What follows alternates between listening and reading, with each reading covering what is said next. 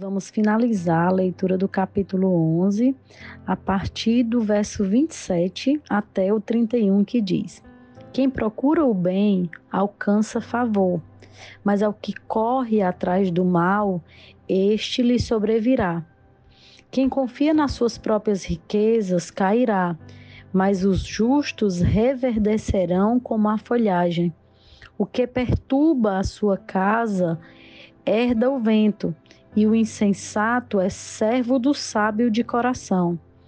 O fruto do justo é árvore de vida, e o que ganha almas é sábio. Se o justo é punido na terra, quanto mais ao perverso e pecador.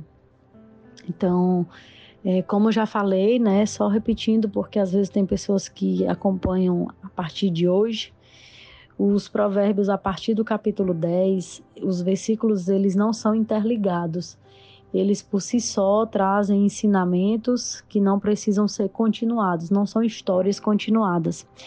E aqui nesse finalzinho do capítulo 11, né, embora cada versículo seja importante, mas a gente vai falar um pouco sobre o 27, até porque o 28 nós já falamos ontem com relação a confiar nas riquezas, né?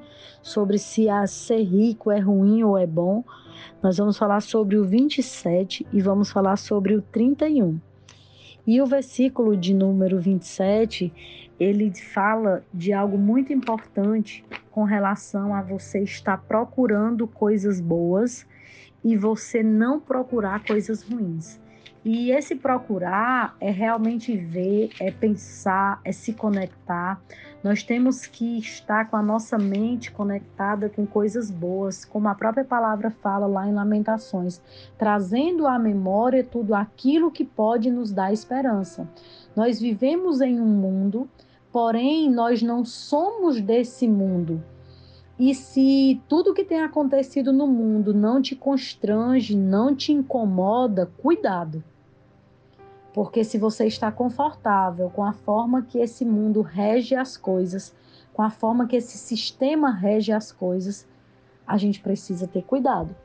Porque na verdade, a palavra que nos ensina é que nós temos que buscar coisas boas, porque quando nós buscamos coisas boas, essas coisas boas elas vão acontecer né? Aquela velha frase dos coach, aonde você foca, expande, na verdade isso é bíblico. Assim como tu pensas, assim tu és. É isso que a palavra diz. Então eu preciso pensar coisas boas, mesmo eu vivendo em um mundo de tanta ruindade. Eu não posso falar coisas ruins, eu não posso proferir palavras ruins, mas da minha boca tem que fluir rios de vida, tem que fluir fontes de vida.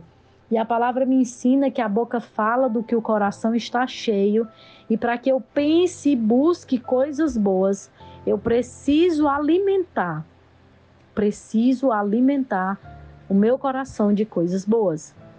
E o versículo, né, de número 31, ele vai falar algo também muito importante quando a gente questiona ou pensa em questionar Deus sobre alguns acontecimentos e vai falar exatamente sobre a questão do que está sujeito o justo e o injusto.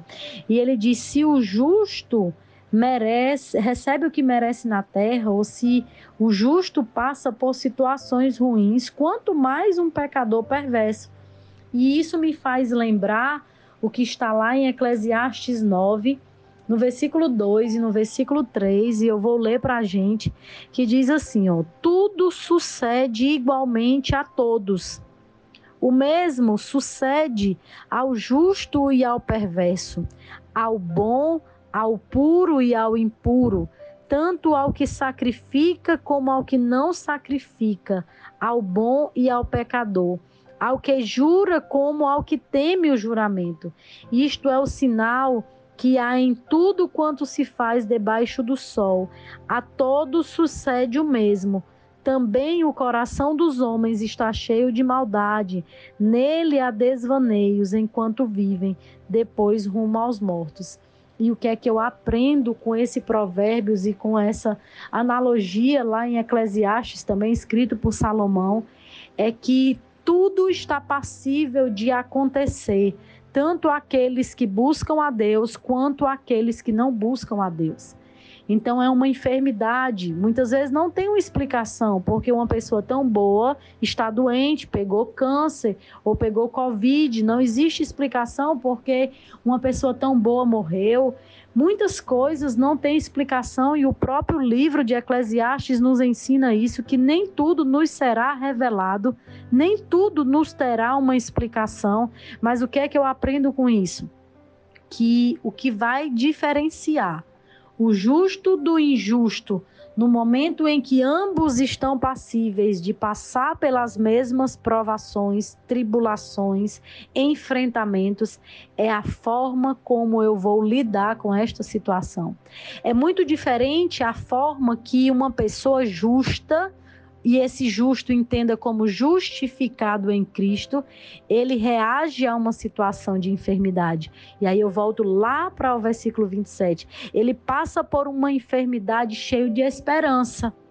Uma esperança de cura física ou uma esperança de morar com Deus no céu.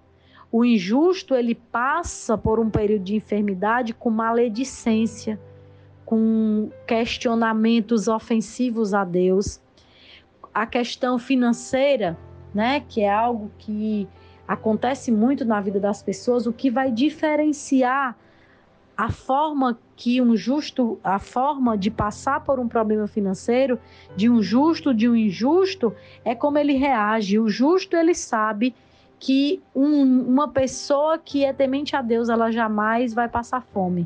Ela pode passar por privações, por necessidades, mas o Senhor é quem dá o sustento e o alimento diário.